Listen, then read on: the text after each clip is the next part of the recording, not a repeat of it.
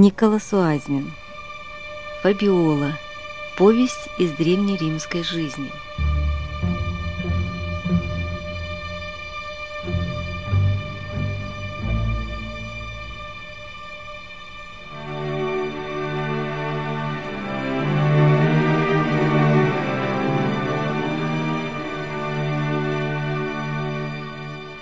Дорогие друзья, мы предлагаем вашему вниманию повесть Николаса Уайзмена «Фабиола», которая переносит нас в ту эпоху, когда император Диоклетиан задумал раз и навсегда покончить с христианством. Он начал жестокие преследования на Востоке, а вскоре гонения перекинулись в Рим, подвластно его соправителю Максимиану. Происходило это всего за несколько лет до победы церкви, которая бросила вызов могущественной империи. Книга противопоставляет два мира – языческий Рим и общину верующих во Христа. Главная героиня повести – молодая знатная римлянка, перед которой постепенно, через долгие мучительные искания, открывается истинное Евангелие. Автор книги Николас Патрик Уайзмен – архиепископ Вестминстерский и кардинал – был выдающимся вождем церковного обновления. Свою общественную деятельность Уайзмен сочетал с разнообразными научными трудами. Он изучал восточные языки, выпустил сирийский перевод Ветхого Завета, читал лекции об отношении между наукой и верой. Немало сделал архиепископ и в области церковной истории. Широкую известность во всем мире – ему принесла вышедшая в 1854 году повесть «Фабиола», которая была переведена на многие языки, в том числе и на русский. В конце XIX века русская писательница Евгения Тур выпустила ее свободный пересказ. Под названием «Катакомбы» он выдержал более 20 изданий. Последнее увидело свет – 1917 году. Несмотря на печать романтизма, Фабиола и сейчас остается увлекательной и светлой книгой, которая заставляет задуматься.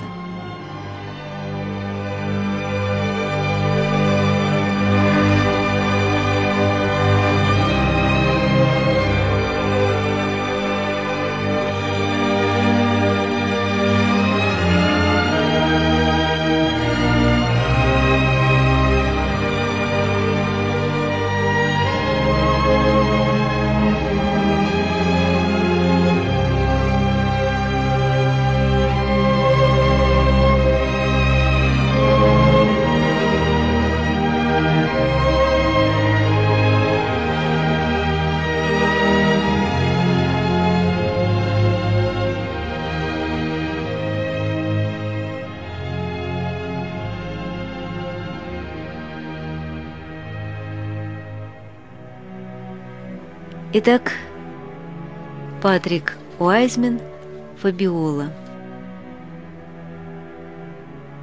Передача первая.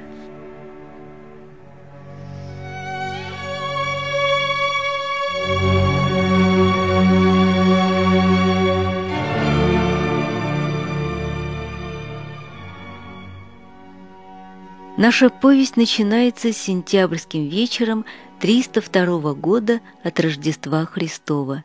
Мы приглашаем наших читателей последовать за нами по римским улицам.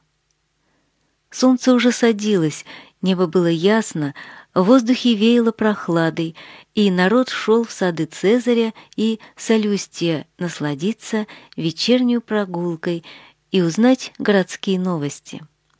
Квартал, куда мы вошли с вами, назывался кварталом Марсового поля и находился между Тибром и семью холмами Древнего Рима. Во времена республики на Марсовом поле происходили военные учения и бои гладиаторов, но теперь все это пространство было уже застроено общественными зданиями. Помпей выстроил здесь театр, Агриппа – пантеон и примыкающий к нему бани – Понемногу тут поднялись и частные дома, в один из которых мы с вами сейчас войдем.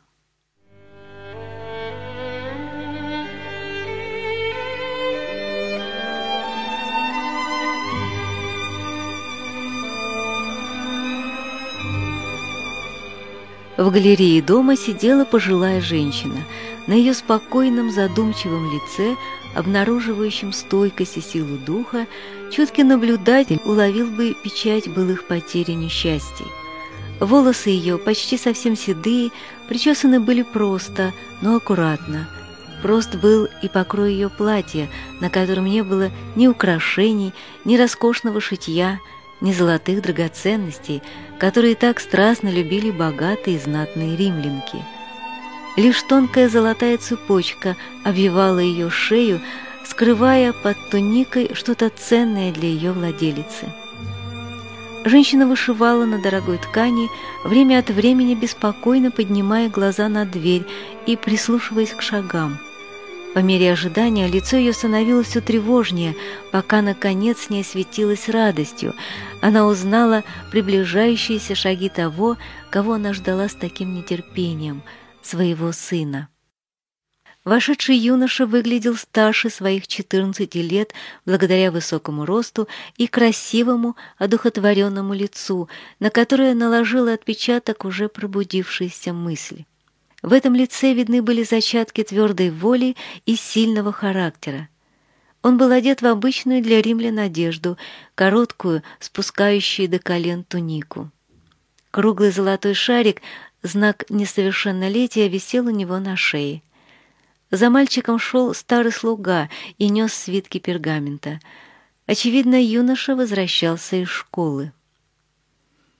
Поздоровавшись с матерью, он сел рядом с ней. «Что тебя задержало, сынок?» — спросила она. «Надеюсь, с тобой ничего не случилось?» «Ничего, мама, уверяю тебя. По крайней мере, ничего особенно неприятного. Я расскажу тебе все подробно. Ты же знаешь, я ничего от тебя не скрываю». Она улыбнулась сыну. Он продолжал. «Ну, прежде всего, сегодня я получил венок за декламацию. Учитель наш, Кассиан, задал нам тему «Истинный философ должен всегда жертвовать своей жизнью за истину». Мои товарищи прочли свои сочинения, и скажу тебе по правде, сочинения эти показались мне страшно сухие и холодные. Но вины их в этом нет. Можно ли писать о том, чего не знаешь? а слово «истина» им непонятно, для них оно лишено смысла. Ведь жизнь их так далека от того, что было бы хоть немного похоже на истину, а с учением, которое могло бы привести их к истине, они незнакомы. Я же, помня о тебе и об отце, воодушевленный всем тем, во что я верю, написал сочинение очень быстро и начал читать его вслух. Но лишь только я прочел первые несколько строк, как учитель наш вздрогнул и, наклонившись ко мне, сказал тихо, «Берегись, дитя мое, здесь есть уши, которые услышат и не забудут». «Как?» — прервала мать сына. «Неужели Кассиан христианин и узнал христианина в тех мыслях, которые ты высказывал?» Я выбрала его школу потому только, что они говорили много хорошего — и теперь благодарю Бога, что так случилось. Мы живем в страшное время, мы окружены опасностями. Мы в своем собственном Отечестве должны действовать тайно, в своем собственном доме должны опасаться врагов. Мы едва знаем немногих из братьев наших по вере. Если бы открылось, что Кассиан христианин, его школа просуществовала бы недолго. Но продолжай. Неужели его опасения были серьезны? Кажется, да. Пока некоторые мои товарищи чистосердечно хвалили сочинение, в меня впились черные глаза Корвина, а губы его кривились в злобной усмешке. А кто он? Он самый старший и самый сильный из учеников нашей школы, но, по правде сказать, он же и самый глупый. Конечно, он не виновен в своем тупоумии, но беда в том, что он еще и зол. Он ненавидит меня, и, право, я не знаю, за что. Когда мы вышли из школы и шли по берегу реки, он при всех вдруг стал поносить меня. «Так вот, Панкратий», — сказал он мне, — «сегодня мы последний раз встретились с тобой в школе. Мы в один день покидаем ее. Нынче ты возвысился над нами, всех нас втоптал в грязь и посмеялся надо мною, я этого не забуду. и еще рассчитаюсь с тобой. Я запомнил все высокопарные слова, которыми набито твое сочинение, и непременно перескажу их отцу. Мой отец, ты знаешь, префект, и готовит сейчас нечто такое, что коснется тебя». Мать вздрогнула, но сын продолжал. Я горел желанием схватить его за горло и швырнуть на землю. Сил у меня хватило бы, я знаю. Это было жестокое испытание. «Ну, что же дальше? Успокойся. Скажи мне, чем все кончилось?» В эту минуту подошел Кассиан. Он хотел наказать Корвина, но я попросил учителя не делать этого. В галерею вошла служанка. Она зажгла лампы, мраморные и бронзовые канделябры. Яркий свет озарил Люцину и ее сына Панкратия. Люцина нежно поцеловала сына, чувство материнской гордости, гордости вполне понятной, когда после нескончаемых забот и бессонных ночей мать видит своего сына почти взрослым, умным и красивым юношей. Многое было в этом поцелуе. Но было в нем еще одно чувство, владевшее Люциной, глубокое и возвышенное — Недалек уже был тот день, когда сын ее, достигнув совершеннолетия, должен будет принять опасный сан священника.